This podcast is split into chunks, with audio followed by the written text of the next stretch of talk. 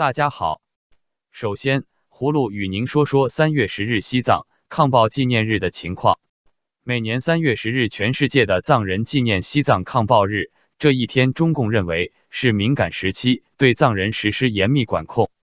从安多隆悟寺常来修佛转经者提供消息说，三一零西藏抗暴日来临之际，中共当局在安多隆悟寺采取一系列的管控措施，搞得寺院内外失去少有的自由，对僧俗造成很多不便。一九五九年三月十日，藏人不约而同的聚在一起反抗中共的重大起义，中共当局称之为西藏叛乱。当年三月十七日，藏人精神领袖达赖喇嘛被迫带领数万追随者流亡到印度，至今整整六十年。达赖喇嘛尊者希望有生之年解决西藏问题，尊者主张两全其美的中间道路政策，但中共当局把达赖喇嘛尊者为危险的分类分子。中共官媒《西藏日报》八日起连续三天在头版推出系列文章，痛批西藏流亡领袖达赖喇嘛是分裂主义反动阵营的总头子，国际反华势力的忠实工具，在西藏制造社会动乱的总根源。葫芦认为，中共对达赖喇嘛的恐惧暴露了他的不自信，因为达赖喇嘛尊者受到藏民和国际社会的爱戴。他是和平的使者，他的中间道路主张得到了越来越多汉人的支持。接着，葫芦与您聊聊北韩的最高人民会议代议员选举的事。北韩今天举行第十四届最高人民会议代议员选举。上届选举中，北韩国务委员会委员长金正恩在编号幺幺幺的白头山选区当选代表，但北韩媒体尚未披露金正恩本届在何的参选。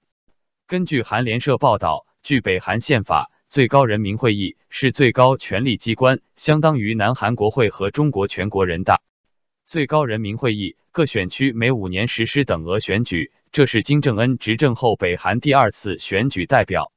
但由于各选区选票上都只有一位或执政劳动党认可的候选人，选民能做的仅是在国父金日成与其子金正日的肖像注视下，默默排队把票放入投票箱。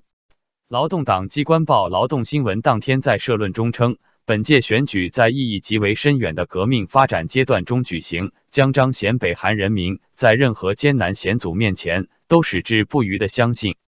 拥护最高领导人同志的坚定信念。在北韩美国高峰会未能达成协议、国际制裁长期化的情况下，北韩希望全民紧密的团结在以金正恩为核心的党中央周围，统一思想。共克时间。此次换届有着金正恩第二届领导班子整装再发的意义。第十三届选举后崭露头角的一批党政军新贵有望当选新一届代表。上届选举选民投票率为百分之九十九点九七，候选人得票率为百分之一百，代表换血率为百分之五十五。每五年举行一次的选举是针对整个最高人民会议。葫芦认为，北韩的选举与民主没有关系，就是一场投票和效忠的表演。最后，与您说说习近平开展扫黑除恶运动一周年的事。